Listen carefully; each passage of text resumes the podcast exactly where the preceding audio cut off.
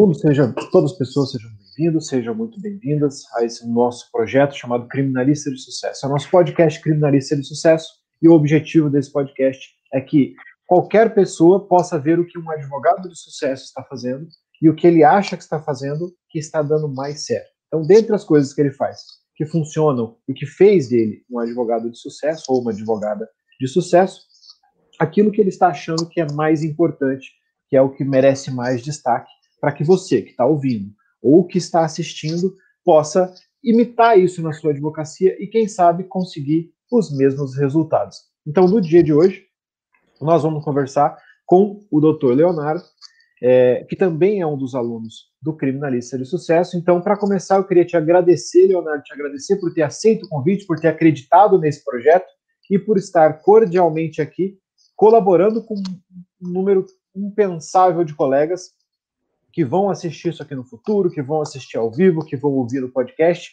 e quem sabe, é, graças a você, eles possam pegar um pouquinho do que você faz e conseguir um grande objetivo na carreira deles. E você estar aqui é naturalmente é, merecedor da gratidão, não só deles, como minha. Então, muito obrigado pela presença. Imagina, Marlon. Eu que agradeço o convite com certeza é, todo mundo tem a aprender, né? Então não tem ninguém que não tenha o que aprender e não tenha o que ensinar. Então, vamos buscar isso aí. Você falou, você falou essa frase, cara. Isso aqui é, como a gente já, já conversou, é um bate-papo, né? Você está livre para você fazer a pergunta que você quiser também. Você falou essa frase e me lembrou de uma outra coisa. Puxei um outro negócio aqui na minha cabeça. Eu lembro que me perguntaram uma vez é, por que, que eu estava indo em um curso. Então eu já tinha muito tempo de carreira e eu gosto muito de estudar. Eu acho que investimento em, em estudo, investimento em aprender é um investimento que é um dos poucos investimentos que você vai ter retorno com certeza. Impossível não ter retorno com conhecimento. Então eu faço muito curso, eu faço muito curso presencial. Se eu vejo alguma coisa que me chama atenção por qualquer coisinha, eu faço. Eu lembro que eu encontrei, por coincidência, um, um aluno de faculdade, no mesmo curso que eu fazendo, e ele falou assim: Puxa, professor, mas você já falou que é, você, não, você, você tem problemas com esse é, essa pessoa que está ministrando esse curso, porque são desavenças profissionais tudo mais, era um promotor. E eu falei, cara, não existe a possibilidade de você não aprender se você quer aprender. Não interessa, não interessa quem está do outro lado.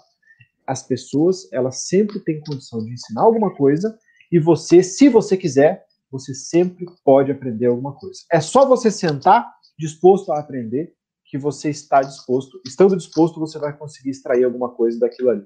Então, essa sua frase no começo me lembrou exatamente isso. Eu acho que isso vale como uma lição para todo mundo. Não interessa quem está do outro lado. Se você quiser aprender, você vai conseguir aprender e vai conseguir extrair alguma coisa boa dali. Sem dúvida. Até desculpa te interromper, mas até uma, uma questão que você levantou em alguns, alguns vídeos já seus, a gente já conversou disso, a questão de, da teoria dos jogos, né? Então, lógico, a gente, é nós, né, todos somos advogados, você vai fazer um curso de promotor, você só tem a ganhar com isso, você vai entender como o nosso adversário ali, né, dos jogos ali, como, ele, como eles agem, né? Então, eu acredito que isso, obviamente, é, se não é mais, é tão fundamental quanto fazer um curso de advogado. Né? Não adianta você ficar com essa defesa, né? Eu vou até pegar um negócio para mostrar aqui, só um pouquinho.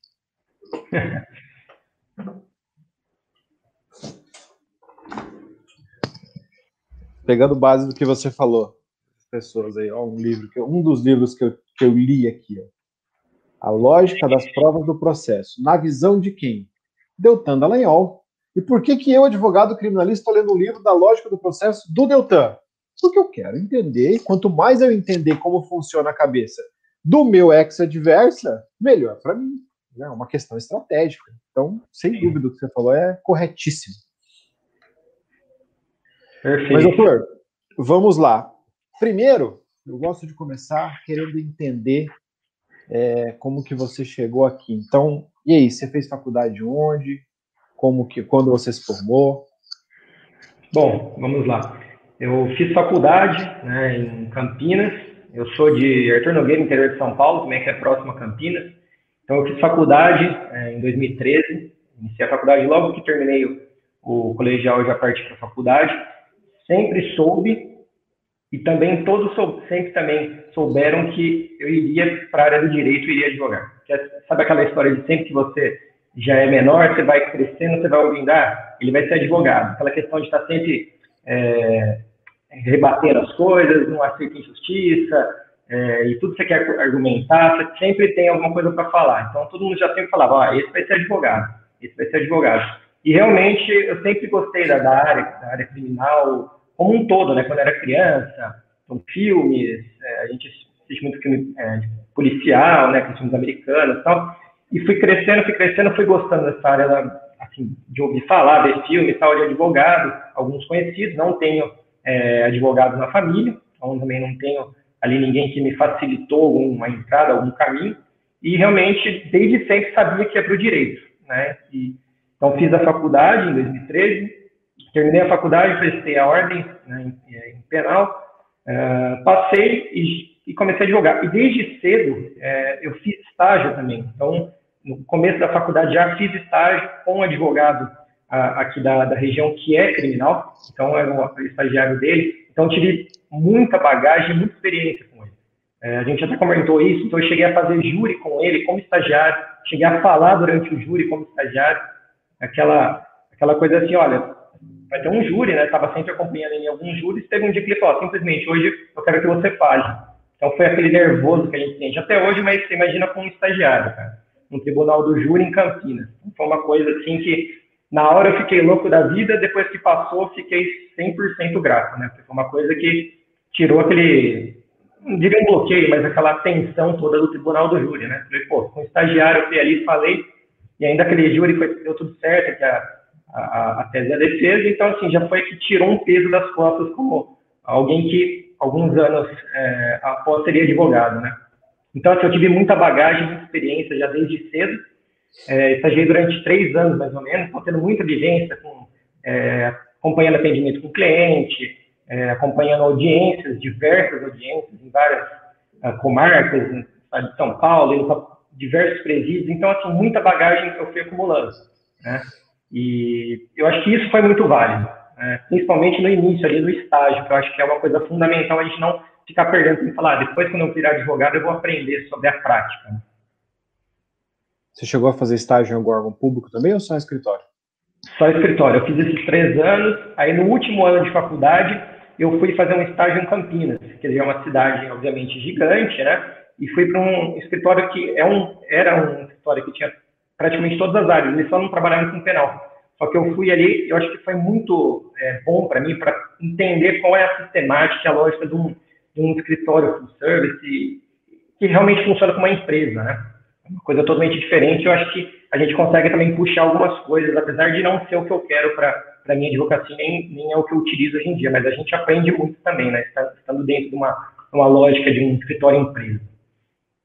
É, a advocacia criminal é um pouco mais artesanal, mas é, você entender como um escritório funciona, mesmo que ele seja de massa, com certeza vai te ajudar, você vai puxar. Eu, eu tenho, eu agradeço muito ao fato de eu ter tido uma sociedade por muito tempo, porque eu, eu aprendi coisas que eu, às vezes, vou, não vou nem usar aqui comigo sozinho mais, mas que com certeza podem me ajudar a tomar alguma decisão no futuro de alguma situação.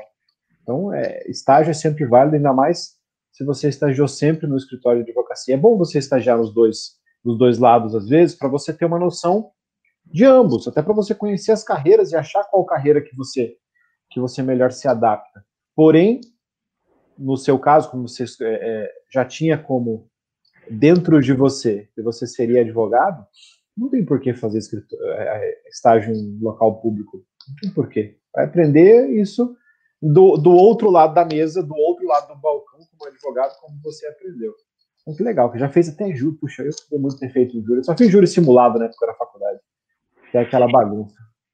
É, é, é assim, é, é, muito importante participar, né, você atua ali, estuda e tal, mas é que a gente sabe que assim, é, você está fazendo, tem aquela pressão de ter a faculdade toda olhando, mas você sabe que não está valendo, não é a mesma sensação de um, de um júri de verdade, né? Você sabe que ali o cara pode sair dali com uma pena de 20 anos, a depender ali do, né, do crime ou de quais crimes ele está sendo imputado, né? Os crimes contra a vida. E você entrou em 2013 ou saiu em 2013 na faculdade? Não, eu entrei em 2013, é recente.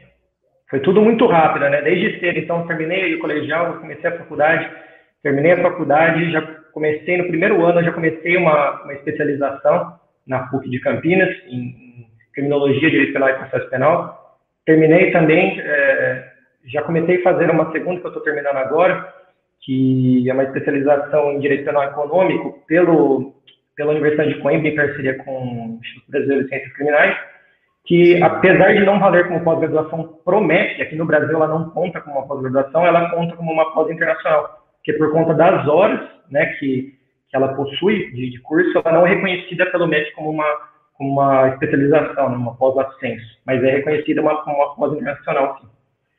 E é muito válida, né, com ótimos professores, até professores portugueses também, da Universidade de Coimbra. A Universidade de Coimbra é uma referência mundial em relação ao ensino do direito, não? Eu Sim. já pensei em tentar fazer um mestrado ou um doutorado lá, já passou pela minha cabeça. Mas essa questão de ter uma pós reconhecida pelo MEC, como você já tem uma, cara, faz diferença nenhuma. Faz diferença se você for concurseiro, né? Se a pessoa Sim. que é concurseiro porque vai contar pontos só se for reconhecido. Faz diferença ter uma reconhecida para a docência, que ainda Sim. em muitos locais do Brasil é, as faculdades aceitam sem o mestrado, só com a pós-graduação, é o mínimo que você teria que ter. Mas se você tem uma ou dez, não faz diferença mais. Para nós, é então... o meu caso, né, Marlon? Até a gente já chegou a conversar num bate-papo nosso, que eu já, já venho dando aula há, há um ano, na própria especialização que eu fiz da PUC, de Campinas. É, então, agora, em fevereiro, já tem um ano que eu, que eu, estou como professor lá nessa especialização em Criminologia, Direito Penal e Processo Penal da PUC de Campinas. Então, também foi Qual tudo como eu disse. Então, a, a, depende, como é uma pós que trabalha toda a área ali das ciências criminais, então, ministro algumas coisas de direito penal, algumas coisas de processo penal. Então, no ano passado, principalmente por conta da, do, da lei anticrime, aí a gente acabou trabalhando muitos temas da lei anticrime. Então, acordo de não persecução penal, é, juízes de garantias, cadeia de custódia. Tem muito assunto novo, né? Que a gente consegue conciliar ali muito bem com a prática também, né? Toda a teoria e a prática. Sem dúvidas, sem dúvidas. Já começar na docência e estar tá, é, ensinando pessoas que já estão formadas é um desafio imenso. Imagino que você deve ter sentido esse desafio na pele.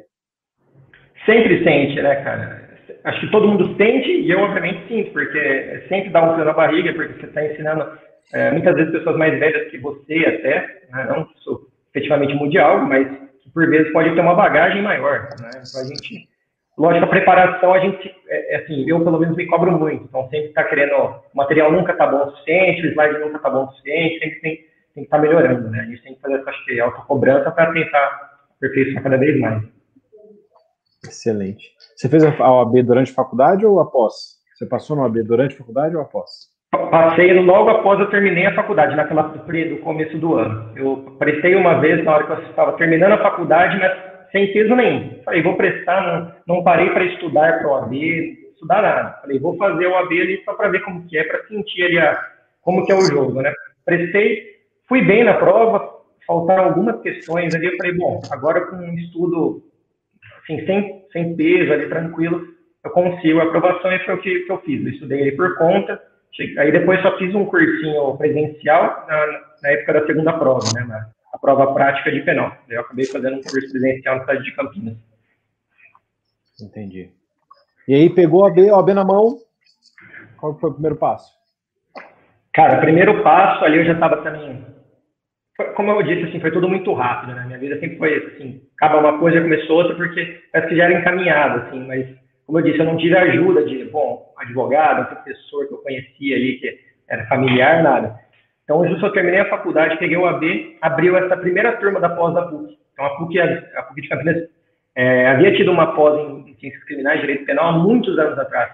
Só que desde então nunca mais teve. E nisso abriu essa pós, a primeira turma. Logo de acabar de terminar a faculdade. Então, já ingressei, né, consegui né, ingressar na pós, comecei, com a carteira na mão, falei, bom, eu vou advogar. Tenho uma bagagem, eu acho que mínima aqui para começar sozinho. Não queria advogar para com ninguém, né? E falei, bom, vou abrir um escritório. A cidade de Campinas é uma cidade muito grande. Eu achei até difícil você conseguir um escritório, você conseguir uma salinha ali num, num prédio no meio da, sabe? Você fica ali totalmente perdido, né? Então eu falei, vou começar na minha cidade mesmo, aqui em Arthur Nogueira, uma cidade que tem aproximadamente ali 50 mil habitantes. E acabei descobrindo um pessoal que, que já tinha um escritório aqui, tinha uma sala sobrando. Então a gente acabou, acabou conversando e tal, fechamos. Então a gente, o que, que a gente tem? Somos sócios de, do escritório só, não de processo. Então a gente, nós somos empresa de advogados e dividimos todas as contas do escritório. Então é aluguel e todas as demais contas, né? Faxineira, água, internet, telefone e o resto cada um segue o seu. O que é muito válido. Eu acho que isso é uma grande, assim, uma dica, uma recomendação para quem está começando, né? Você cita isso até no módulo do seu curso, a questão de tomar cuidado ali com o início, ter muitos gastos ali recorrentes, ficar preso ali investindo muito dinheiro em, escritório, que no começo é lógico, é difícil, né? O cliente não, não bate na porta, o cliente não te liga, né? Então a gente tem que começar com cuidado. Isso, assim, acho que é, uma, é um grande caminho, assim, um caminho que encurta um pouco, né? A questão dos gastos, e ali sempre tem alguém com você, você não ficar sozinho no escritório uma coisa que eu acho que é muito válida. A troca de ideias também, eles são de que área? Eu tenho, eu tenho até uma colega que até trabalha né, no criminal também, mas a gente tem alguns processos que a gente atua junto, processo um pouco maior, que demanda mais, é, às vezes até mais um profissional e tudo mais, mas ela atua também em direito de família, tem outro colega que atua muito na parte de, de, de sucessões ali, parte de inventário e uma parte de civil, né? Então é bom essa troca de ideias, sempre são advogados mais experientes, é, colegas com mais de 10 anos de, de advocacia, então só vem agregar também para a gente estar tá, tá no início também ali, né? Então a gente acaba percorrendo, às vezes aprendendo coisas que a gente demoraria, às vezes, 5, 10 anos para aprender, né? A experiência é algo que você consegue extrair de quem tem, né, cara? Eu defendo isso com unhas e dentes. Se você consegue colar em alguém que tem experiência, você consegue encurtar os, os espaços na época que você fez o treinamento, eu ainda não, não falava especificamente disso, mas hoje em dia, se alguém vai fazer a jornada ou algo do tipo, o que que eu, o que que eu, tô, o que que eu tento oferecer para essa pessoa? Que ela consiga absorver os meus 10 anos de experiência e, em menos tempo, em menos de um ano. Eu quero condensar esses 10 anos de experiência em menos de um ano para que ao final de um ano ela possa falar, não, eu, eu realmente estou preparada é, o que eu não estaria em um ano e talvez tão preparado quanto alguém que já tem aí 10 anos de experiência, que foi quando eu efetivamente elaborei o curso, preparei o curso, fiz as aulas do curso, eu tinha aí meus 10 anos de experiência. Já está merecendo, inclusive, acrescentar para 12 e colocar aí mais aulas, porque já a gente sempre vai tendo mais bagagem e mais coisas o que fazer. Essa sua, essa sua situação de, de dividir despesas é muito bom, cara. É muito bom. Tem, claro, tem um cuidado que tem que se tomar, que as pessoas às vezes não olham, mas é bom tomar um cuidado, que pode ser que você não tenha divisão de processo, pode ser tudo, mas o fato de você estar no mesmo endereço físico faz com que você também tenha responsabilidade perante a sociedade em relação ao que o seu colega faz. Acaba vinculando? Acaba Exatamente. A gente, quando, quando eu tinha minha sociedade, a gente, nós tivemos várias mudanças. Começamos uma salinha, fomos para um, um, local alugado, dois locais alugados em sequência, um local, os dois a gente reformou, e nos dois tinham salas sobrando. E a gente alugava. E uma coisa que a gente sempre fez, a gente, teve uma vez que a gente até alugou para um advogado, mas a gente, o que a gente conversou, sublocou, né, porque era tudo alugado. A gente falou, ó, essa exceção que a gente fez para advogado é porque era um advogado conhecido pelos três, então, de confiança mas não seria aberto a uma situação dessa ao público, porque você coloca um advogado que você não conhece aqui, naturalmente é o seu nome que está na porta. Então, mesmo que tenha um contrato que mostre que não, que ele não tem nada a ver com a sociedade, ele não está na empresa, não tem nada. Se ele fizer uma besteira muito grande, possivelmente isso vai respingar na moral que você construiu enquanto sociedade. Então, esse cuidado é bom tomar, mesmo se for só para dividir, dividir custo. Vai ter, tem outras vantagens, né? Então você não vai ter aquela questão financeira do, do cara trabalhar menos, trabalhar mais. Você, o seu trabalho é o que faz você ganhar dinheiro. Porém, também tem que tomar cuidado com essa desvantagem. Também não pode ser uma coisa cega, não pode ser uma coisa só a visão do economia financeira. Acho que aquela ali jogar no, Instagram, no Facebook, ele procura é, advogado para dividir escritório, né? Sem fazer ali um, um, um filtro ali, e não diria nem um filtro básico. Acho que acabou de dar todos os os exemplos, mas um filtro até cuidadoso, porque você está vinculando o seu nome, a sua marca. E infelizmente, como tem em todas as profissões, tem muito advogado bandido. Assim sim, como tem policial bandido, promotor bandido, juiz bandido, também tem advogado bandido. Então a gente tem que tomar, tomar esse cuidado com certeza. Sim. Então você, você começou, já começou a montou, foi, montou o escritório com esse pessoal e você foi fazer o treinamento no ano passado, né? No ano passado. O que, que acontece, Marcos? Uma coisa que eu sempre acreditei e continuo acreditando e realmente, é, lógico, algumas pessoas podem discordar, falar, não, não é assim, é só uma parte, mas para mim, assim, eu sempre acreditei, utilizo e para mim tá certo. É, é, a, é a importância de se conciliar a, a, a, teoria com a prática. Então, aí que vai entrar o seu treinamento. É, por quê? Como eu já havia dito, então, faculdade, é, duas pós-graduações e dando aula. Então, às vezes a pessoa fala, pô, nossa, tem todo o conhecimento. Longe disso, a gente aprende muita coisa, todo dia a gente está aprendendo, não sabe muita coisa também, mas na teoria, pelo menos assim, boa parte a gente tem. Tem uma boa, está sempre estudando, é, ainda mais para preparar aulas, fazendo pós, a gente está sempre atualizado. Então, acho que isso é um lado. Mas não adianta só isso para você. A gente está falando aqui, lógico, da advocacia, não adianta só isso para advogar. Do mesmo jeito que você, né? Você tem é, mestrado e tudo mais, você tem essa parte acadêmica também de um lado. Só que eu acho que essa parte prática é a junção perfeita. Então, por isso que eu comecei a correr atrás disso, ao mesmo tempo que eu já fazia as especializações, ali cuidando da parte acadêmica, eu fui correndo atrás da parte prática. É, então, comecei fazendo alguns cursos é, online, então pegava é, vários cursos online, de, ou de, de, no geral, para tudo da advocacia criminal, algumas coisas mais específicas. Fiz algumas mentorias em São Paulo também, lá do Papo de Criminalista, que é caro, mas assim, vale a pena, porque você tem contato com o pessoal, então fiz a de habeas corpus, fiz a de recursos criminais, então, fui sempre fazendo isso. E até o dia também, que daí eu já te seguia, vi seu curso, falei, bom, também agora eu vou, agora eu terminei a pós-graduação, estou com um pouco mais de tempo, né, porque eu fiz a pós é, na PUC Campinas presencial, então demandava um bom tempo. Né, durante a semana no escritório, eu fazia de sexta sábado o dia todo. Ficava lá é, um ano e meio, é cansativo, mas valeu muito a pena. Então, achei seu curso também e falei, vou para cima, já, já conhecia seu trabalho ali por alguns vídeos no YouTube, né, no Instagram, confiei, comprei e valeu muito a pena, porque é mais coisa para agregar na prática da gente, conciliar com essa, fazer esse casamento com a teoria. Então, eu acho que se eu posso dar uma, uma dica que eu, que eu uso mesmo realmente, né, é, com autoridade, porque eu uso comigo, ninguém me contou, eu acho que essa conciliação entre prática e teoria vale a pena para o advogado. Sem dúvidas, cara, porque também não pode nem só a prática, nem só a teoria. Né? Você tem que conciliar as duas coisas, porque você pode você consegue caminhar só com uma delas. Você consegue caminhar só com a prática, caminhar só com a teoria. Mas você vai morrer rapidinho, porque vai chegar um momento que vai puxar de você o conhecimento teórico. E esse Sim. conhecimento teórico, se você não tiver bagagem, você não estudar, isso aqui, é, isso aqui está aqui atrás e que está atrás do Leonardo não é enfeite, não é peso de papel. É estudo. Sim. Não tem um livro desses aqui que está na minha, na minha estante que eu não tenha lido. Então, tem que estudar, porque vai chegar um momento e isso vale para todo mundo. E por isso é um dos motivos, você com certeza já reparou, não sei se a gente já conversou sobre isso, mas no treinamento, acho que o único modelo que eu dou é de procuração em contrato.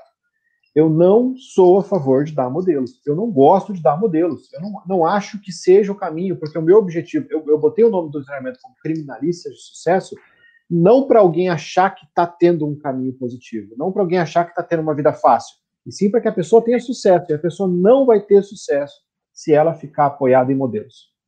Ela não vai ter. Ela pode ter um primeiro passo mais rápido, porque ela vai conseguir desenrolar aquele negócio ali. O norte, né? O norte para cobrar o preço.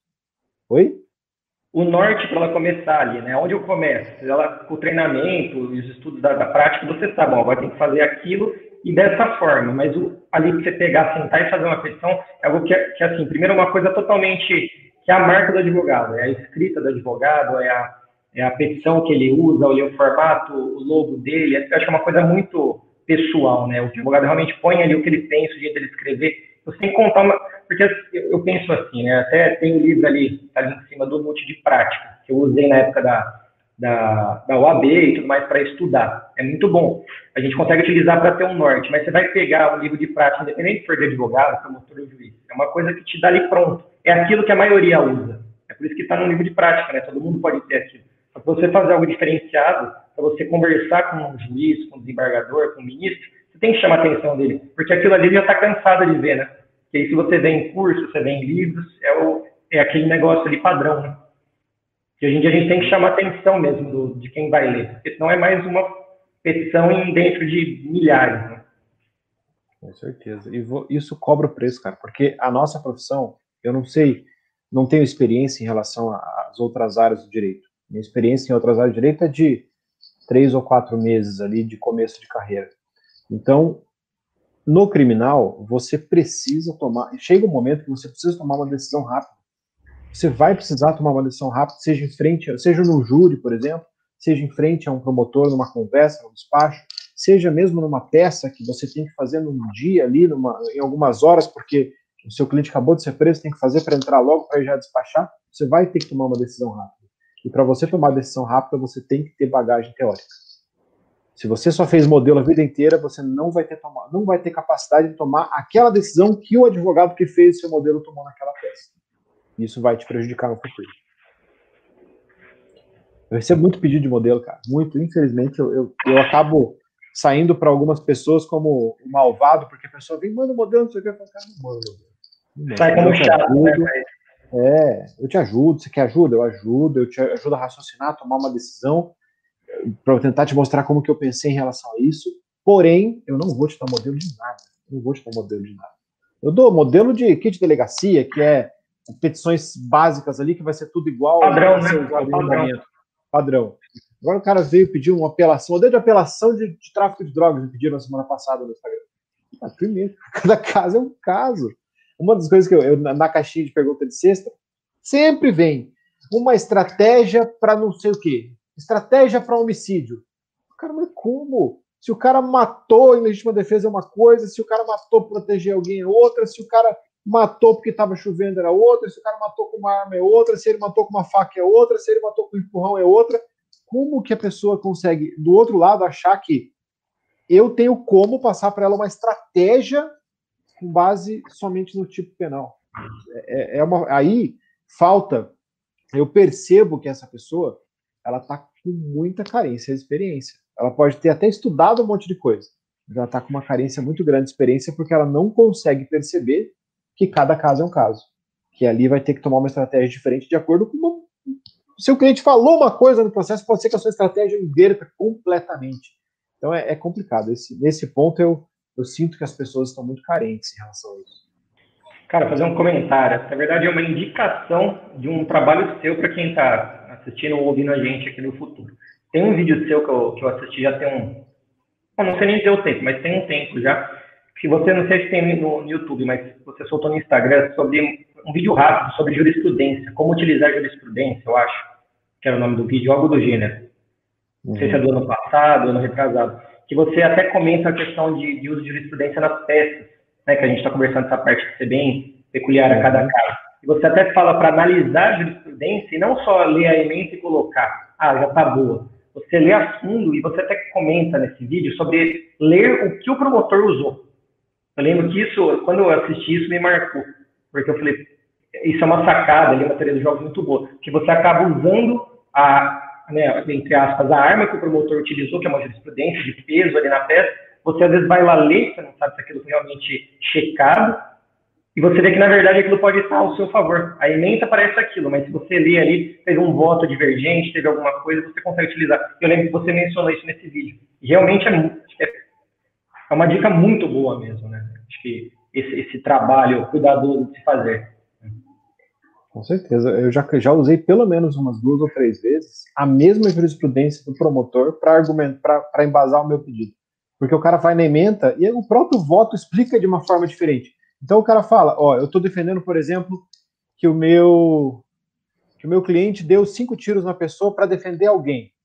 E o promotor coloca lá na emenda que cinco tiros é, é, é, homicídio qualificado, só pelo fato de ser cinco tiros. Está na emenda isso. Aí você vai ler a peça e está escrito claro, claramente pelo desembargador lá, ou pelo ministro, que é, os cinco tiros foram dados por vingança, não sei o que, e por isso que é diferente de se esses tiros fossem para proteger alguém.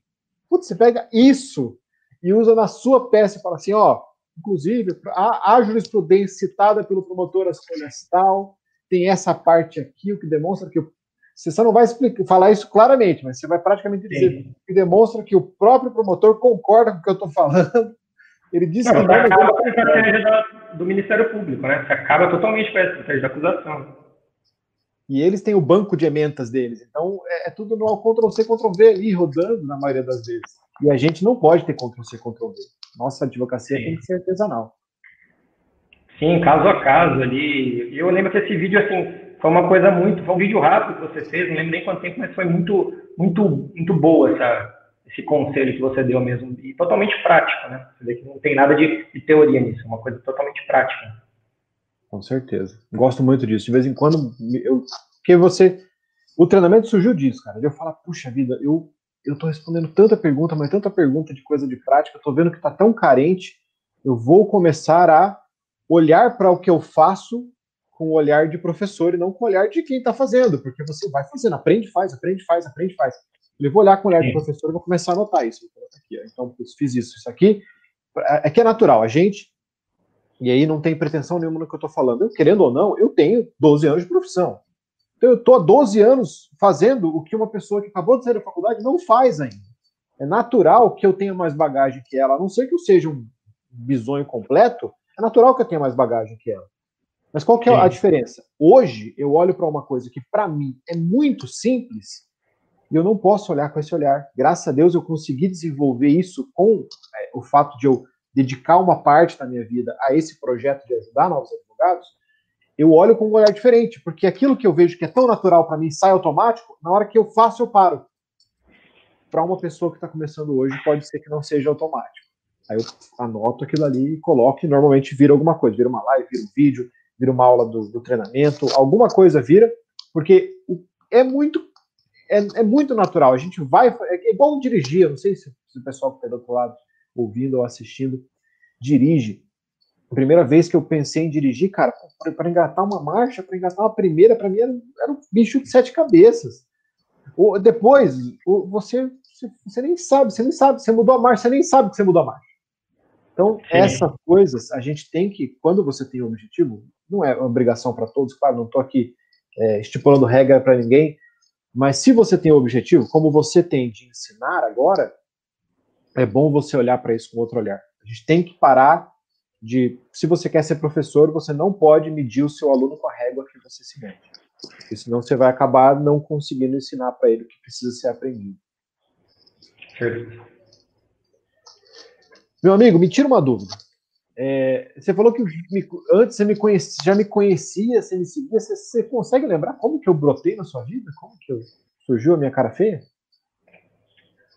Putz, Marlon, falar, não, não me recordo, porque já tem um bom tempo já. É, que eu Mas não foi sei, durante a faculdade ou depois da faculdade?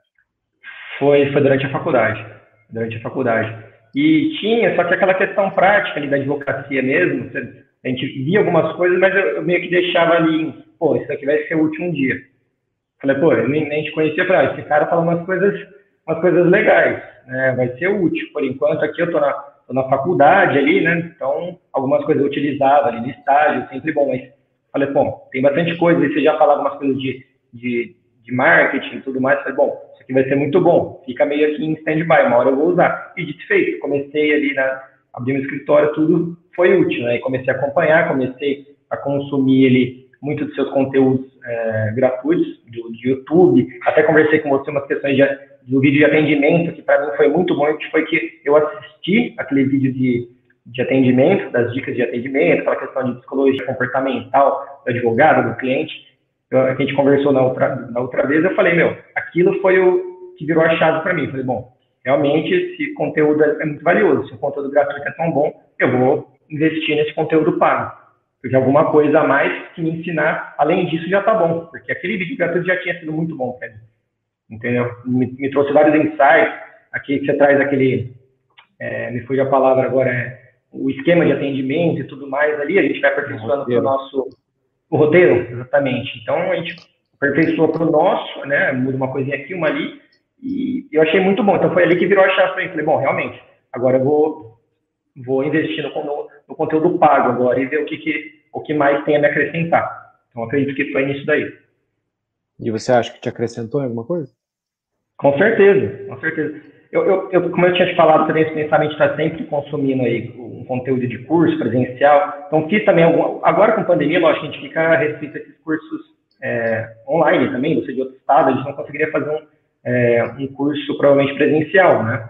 É, mas antes mesmo também fazia cursos presenciais, é, em Campinas, ali de prática mesmo, de tribunal do júri, de audiência. Fiz bastante, bastante tipo de, de curso dessa forma. Mas o seu, com certeza, falo, se tiver uma videoaula dentro de um curso que você assista, e aquilo você te dá um insight, você consegue ele ter isso um processo, você consegue fechar um cliente, ou você consegue é, atrair mais clientes, independente se vai fechar depois ou não, né? Já vale a pena. E com certeza o seu tem muito a acrescentar, né?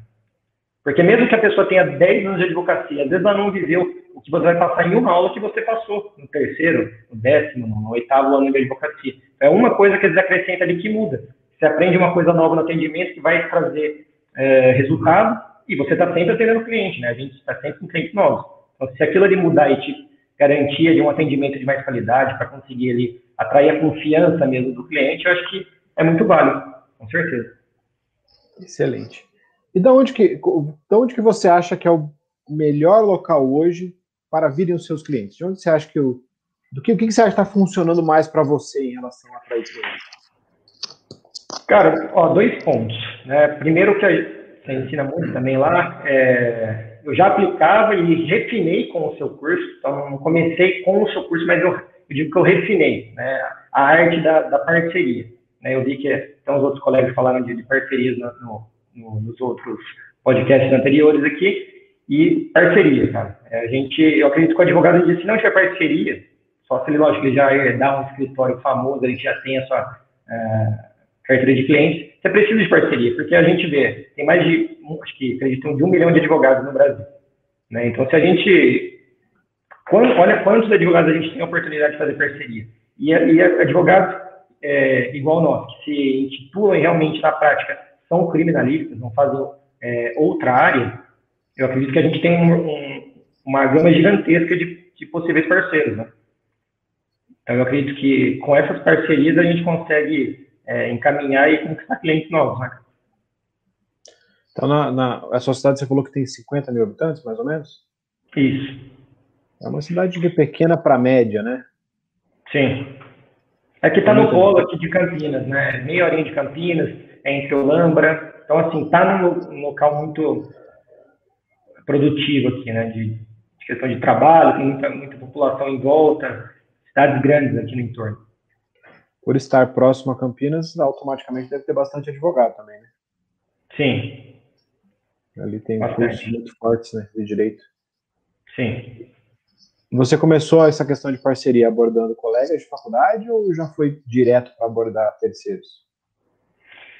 Cara, te confesso que um colega de faculdade, que eu sou meio contra a regra, né? A maioria vai para os colegas de faculdade. Eu já, já fui o contrário. Então, na verdade, hoje eu não tenho parceria com colegas de faculdade, né? É, mas, é até porque a maioria de fora, né? Muitos de outras cidades também se encontravam ali para fazer a, a universidade em Campinas.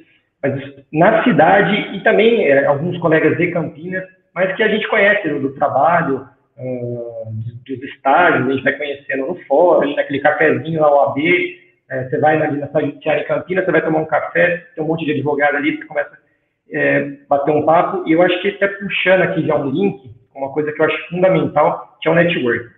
Acho que fora a parceria, você tem que, o network é a coisa fundamental hoje em dia, né? É, você está vendo ali, você, vai chegar no, fórum, ali numa OAB, num café, em qualquer lugar, numa pós-graduação presencial, você não vai ficar ali de, de cara fechada e, pô, vou aprender aqui minha teoria e vou embora.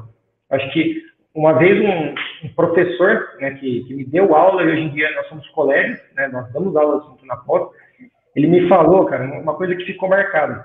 Ele falou assim, Leonardo, é, a, o, que, o, que, a gente está aprendendo aqui é muito valioso. Mas a verdade é que se a, se a pessoa quiser, ela estuda isso. Ela pega, ela compra livro, é, um milhão de livros, ela vai sentar no escritório dela, ali na casa dela, e vai estudar e vai aprender a teoria. Só que essa oportunidade aqui desse networking, você está conversando com colegas advogados, é, futuros promotores, juízes, é, com os professores que tem professores promotores, juízes e tudo mais, isso é muito valioso, porque é aqui que a pessoa vai lembrar de você, onde que precisar. É, então, por exemplo, ele é um advogado famoso em São Paulo. Então, hoje nós temos parceria.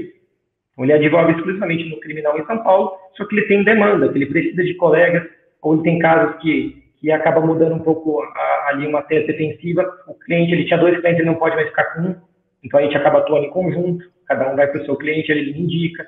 Então, a gente atua em casos de tribunal do júri é, juntos. Então, acho que isso, esse network, cara, é, é fundamental. Isso é, uma, é um, um ponto valioso também de se, de se passar para quem está começando, que é a importância de você não ter medo de se relacionar com as pessoas, né, cara? Puxar papo, se apresentar ali. Hoje em dia, quem usa cartão físico é deixar seu cartão, se apresentar como advogado e falar: olha, precisar de uma parceria, precisar de um colega, de uma ajuda, estou à disposição. Sem dúvida. Eu recomendo quando a pessoa normalmente vem me perguntar, fala, Maria, eu tenho uma pós-graduação aqui em Campo Grande, que ela é com professores daqui e tudo mais, e eu tenho uma pós-graduação lá de São Paulo, que é só NUT e companhia com professores. Qual que você acha que é melhor? Eu falo, faz a de Campo Grande. Faz a de Campo presencial. Grande, porque ela é presencial, porque você ali você vai fazer network. E o que importa, você pode extrair de melhor da pós-graduação é o network. A matéria você estuda. Quem que vai te dar a matéria ali é o de menos. E com certeza os professores daqui têm tanta qualidade quanto os de lá, mesmo não tendo o mesmo nome. Porém, o network que você vai conseguir, você vai estar com pessoas que estão ali caminhando para o mesmo objetivo. E isso naturalmente vai te dar muito network. Eu acabei fazendo a minha pós tarde, porque eu, eu já tinha três anos, quase quatro anos de profissão, quando eu resolvi fazer uma pós-graduação. Foi mais por causa da questão da docência do que por sentir a necessidade de uma pós. Mas eu optei por fazer uma que tivesse pessoas ali, justamente porque eu pudesse conhecer as pessoas que ali estavam. Então, realmente, essa é sua dica de fazer presencial para focar no network, com certeza é muito útil. E alguém de fora dessa pós já abordou para você fazer uma parceria? Sim, sim. É, da pós, sim, alguns colegas, né, mas não é a maioria, mas a maioria que eu tenho parceria mesmo é, são pessoas de fora. Então, já tem parceria com um colega, por exemplo, que que estava pelo, pelo outro é, réu, a gente estava em uma audiência, conversou, ele era de fora, ele acabou falando, olha, eu tenho alguns processos, alguns clientes me contatam daqui, mas eu não sou da cidade, então eu preciso de um colega, às vezes surge um flagrante, alguma coisa, e eu gostei do seu trabalho, então a gente, pô, parando, tomando um café, ali é uma parceria. Então, hoje já trabalha, a gente tem bastante trabalho em conjunto, até processos grandes mesmo, né? você sabe, você pega um processo, às vezes, no tribunal do júri, às vezes você, é bom ter um colega para discutir ideias, até para o tribunal ali, você, você faz, eu, não gosto também de, não sei nem se vão fazer sozinho, mas também não gosto de, daquela baderna ali, três, quatro pessoas, eu acho que duas pessoas, eu acho que é o bom, para você ter, pelo menos ali alguém te, te auxiliando, você pode até ser o advogado principal ali para fazer as explanações e tudo mais, mas o principal é uma pessoa ali te auxiliando, você precisa daquele momento ali de tensão, nervoso, você precisa de um documento, alguma coisa, uma folha do processo, a pessoa já, você falou, a pessoa já está ali atrás, na bancadinha da defesa, procurando ali, já te, te entrega, então acho que é, um advogado ali te auxiliando é muito válido, então a gente acaba tendo essas atuações em conjunto, né? Às vezes a pessoa consegue explicar de uma maneira diferente, pode entrar para fazer uma explanação de um ponto de vista diferente, ou a pessoa sabe falar de um jeito diferente da gente, eu acho que isso é válido para os jurados, né, que são leigos. Com certeza, eu, eu eu vou ser sincero, eu, eu sou de uma outra geração. Né? Querendo ou não, eu não sou velho, mas eu sou de uma outra geração. Eu sou de uma geração em que esse negócio de advocacia colaborativa era algo que não existia. Então, eu acabei acostumando a fazer júri sozinho. Eu, como eu tive que fazer júri sozinho, que eu não tinha escolha, hoje eu tento, já que eu tenho escolha, pelo menos ter alguém comigo. Mesmo que seja por uma questão de aprendizado, alguém que possa usar aquilo ali como uma questão de marketing, porque vai tirar uma foto ali no júri, vai fazer alguma coisa, que ter alguém comigo. É que eu, eu, sou, eu sou muito centralizador, então eu não tenho nem estagiário. Eu não tenho Sim. estagiário, já tive na época da sociedade, mas eram estagiários do escritório que eram usados. Na, na época eu ainda usava porque nós vivíamos o processo físico. Então, ele usava, eu usava mais de office boy do que de estagiário. Porém, Sim de fazer uma peça minha, eu sou muito centralizador extremo. É um defeito, né? O ideal.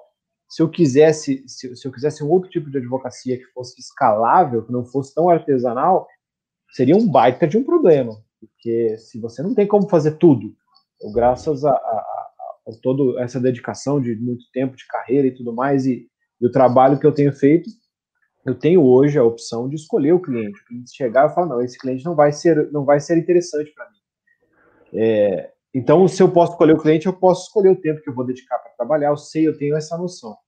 Mas se eu quisesse escalar e falar, não, eu quero um monte de cliente, eu ia ter que aprender a delegar. Delegar faz parte da situação. Não sei se Sim. você tem esse pensamento também. Não, eu, eu, eu assim, concordo totalmente com você, porque é a minha visão também. Né? É, questão de centralizar, de não querer.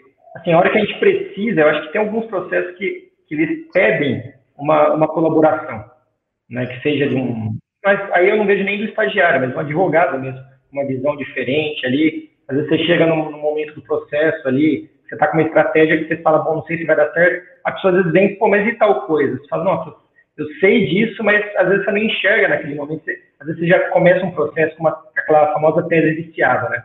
Você começa o processo, você olha aquela tese fala, essa vai ser a tese. Já, acho que o problema é se apaixonar pela tese. Né? Aí você não quer por nada largar aquilo, aquilo, vamos dizer, uma legítima defesa, defesa. E aquele momento o cara fala, mas não seria melhor tal coisa? Você fala, é, eu já pensei, mas, bom, vamos lá. Daí você, acho que, acho que é bom você ter, às vezes, uma pessoa dando, sabe, um, te tirando um pouco daquele vício, é igual aquele vídeo da escrita, você faz a peça ali, é, tem uma pessoa para ler alguma coisa bem complexa, você ficou muito tempo ali debruçado em cima, às vezes você tem uns erros que passam ali porque você está viciado no, no, assunto, não muito no, na escrita, né? Ali não passa palavras aí que você digita, falta uma letra, e por algum motivo o Word não corrige, não aparece vermelhinho. Então acho que é bom essa colaboração, independente do profissional que vai te ajudar, né? Eu, eu, eu não tenho muito apego a essa parte, cara. Eu, eu entendo que o que a peça tem que ter, o objetivo dela. Qual o objetivo dela? Fazer o, conseguir algum resultado para o seu cliente. Aí você tem que adequar a forma dela ao objetivo que você quer. Mas eu, eu não sei, mas pode ser um defeito também, mas eu não sou muito ligado nesse negócio. As minhas peças, elas com certeza, elas vão cheias de letra comida. Com certeza. Simplesmente por um fato. Eu nem leio depois a coisa vai saindo e dificilmente eu volto para fazer alguma coisa, porque eu, as coisas elas hoje em dia vão com tamanha fluidez que eu trato uma peça como o pessoal trata a prova de concurso. Sabe aquela dica que você já deve ter ouvido para a galera de concurso ou para a galera da OAB? Fala, ó, não volta para refazer questão. Não volta para refazer questão, que você vai, vai achar que tem uma coisa errada, você vai errar. Mais ou menos a mesma coisa. Eu chego ao final, meio para o final de uma peça, tão estafado psicologicamente que eu prefiro não voltar. Porque o meu raciocínio, quando eu voltar, não vai ser o raciocínio que eu tinha no momento em que eu escrevi.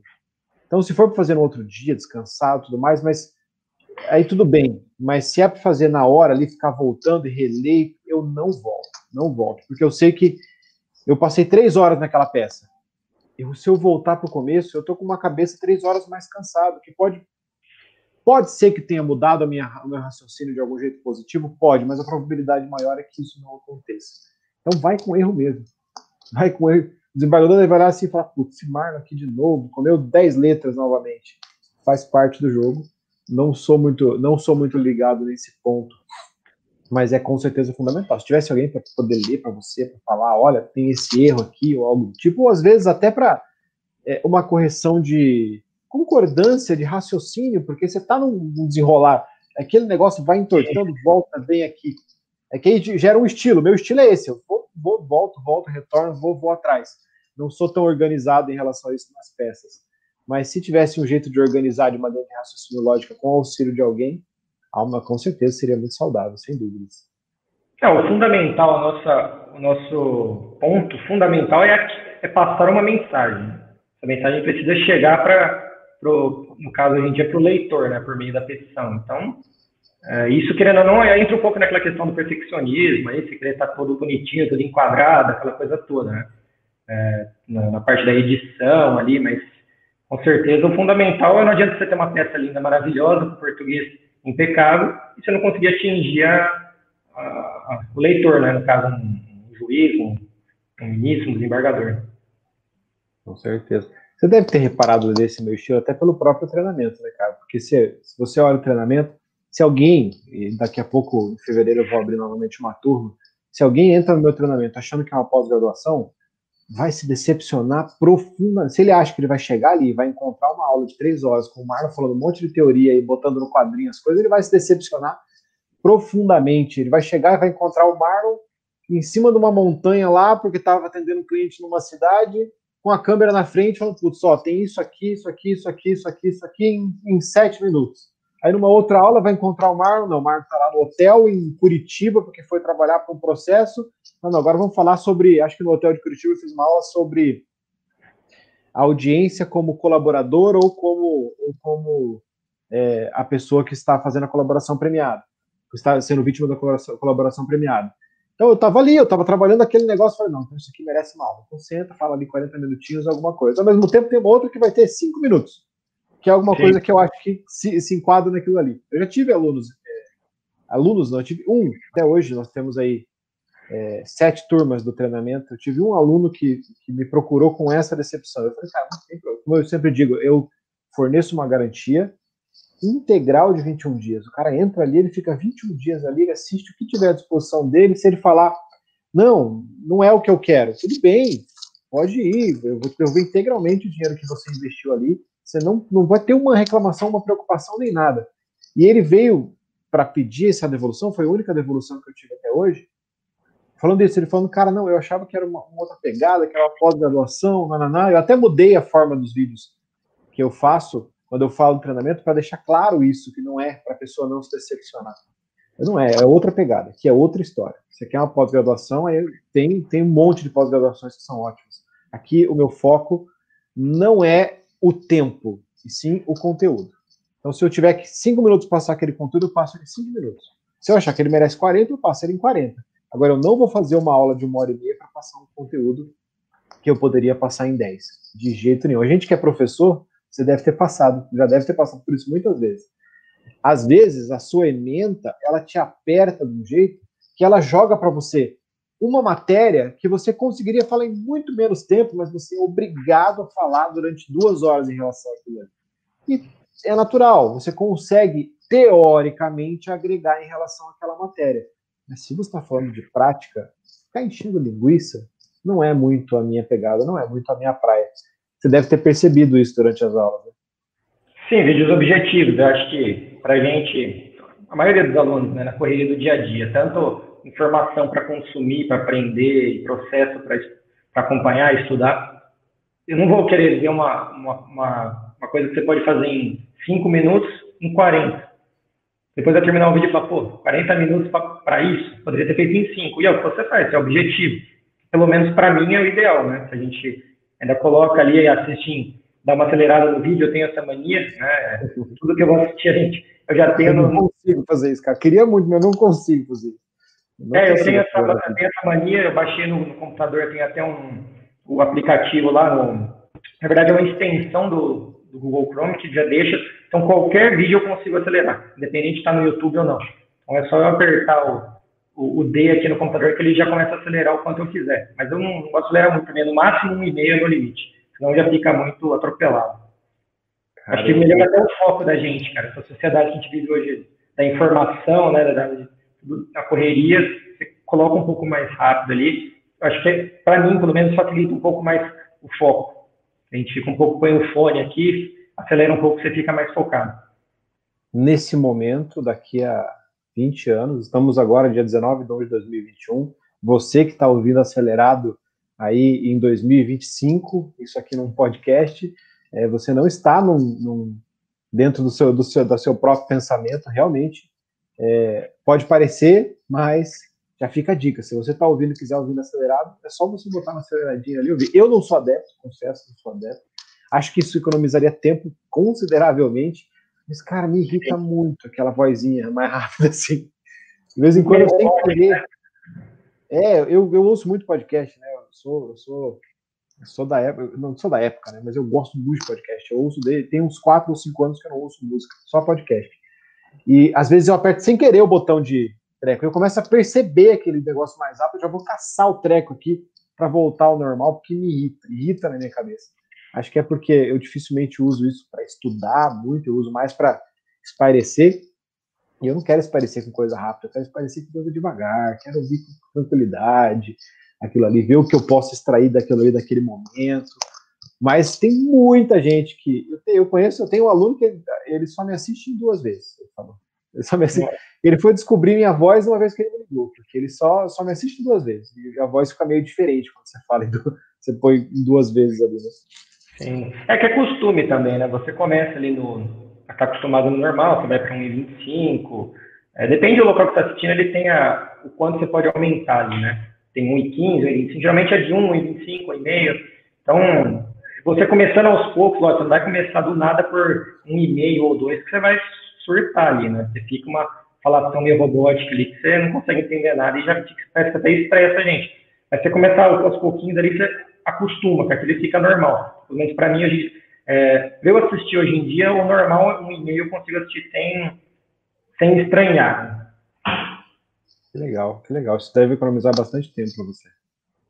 É, facilita hoje que a gente tem tanta coisa para ver, tanto podcast para ouvir, vídeo no YouTube, não sei o que, é curso. É, hoje em dia é pós-graduação online, tanta aula, tudo online, né? Então acho que é uma dica para quem, quem às vezes está com falta de tempo, às vezes consegue economizar um pouco com isso, né?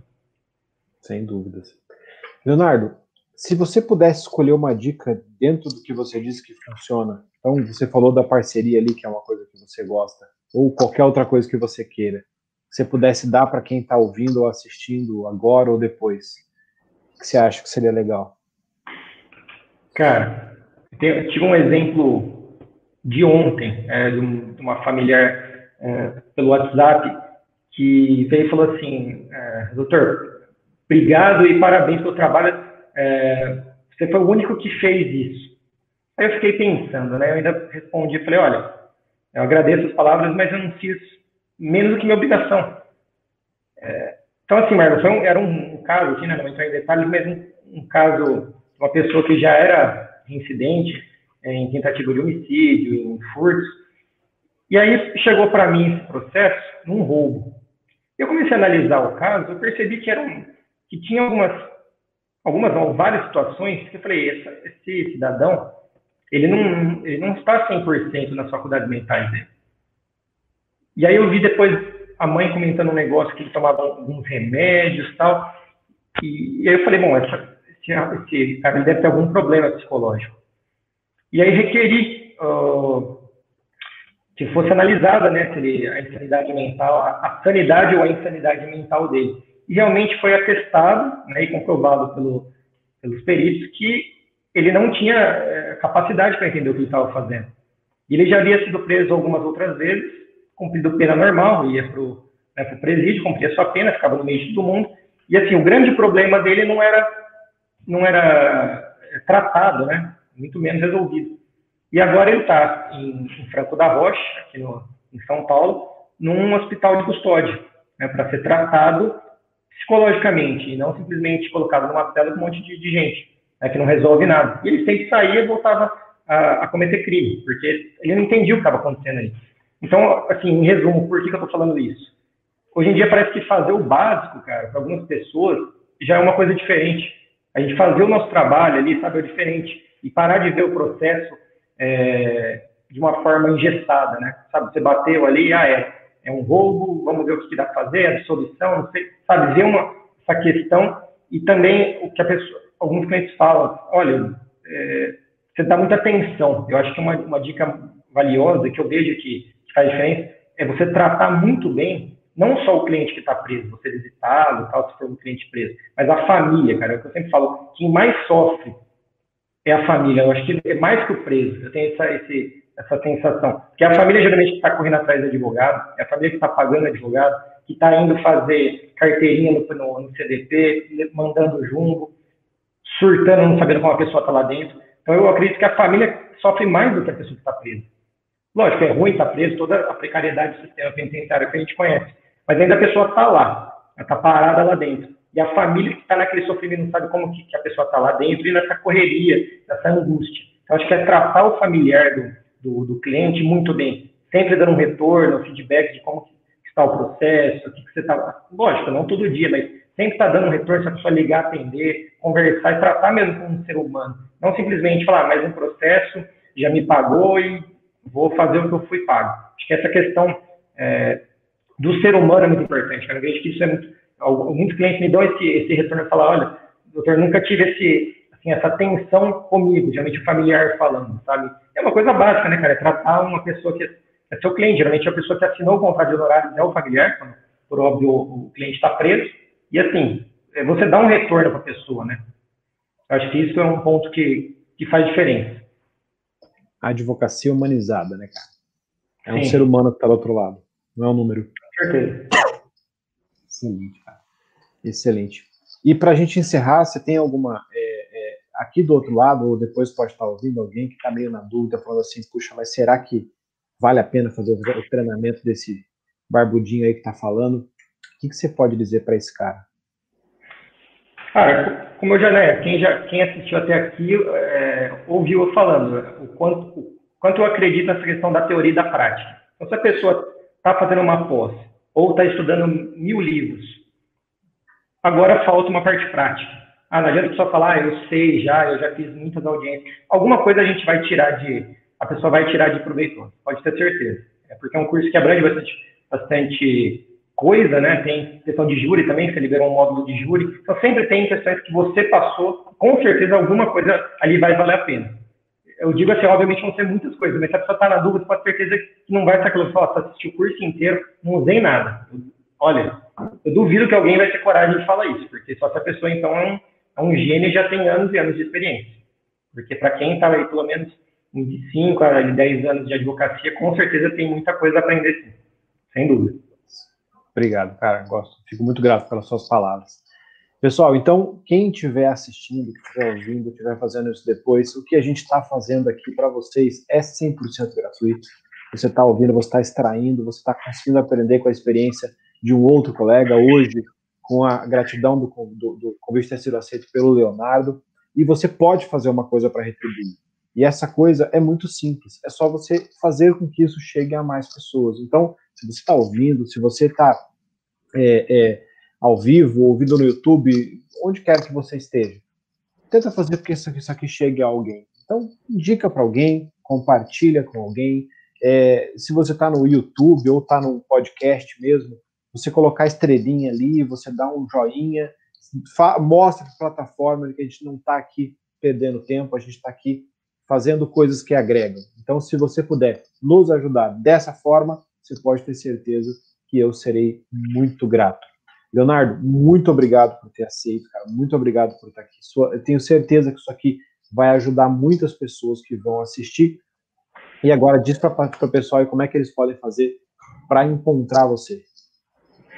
Bom, primeiramente, é, eu que agradeço o convite, mas foi acho que muito valioso. Com certeza, quem ouvir, assistir isso aqui vai tirar alguma coisa de, de proveitoso no que eu, né, você é, falou.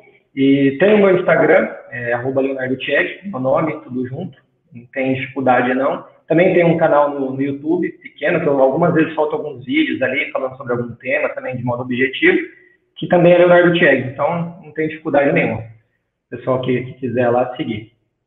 Então se inscrevam no canal do Leonardo, sigam o Leonardo no Instagram, porque vale muito a pena, ele produz conteúdos muito, lega muito legais. Muito obrigado a todo mundo, muito obrigado, Leonardo, e a todos. Até o próximo episódio. Tchau, tchau. Obrigado, Marlon.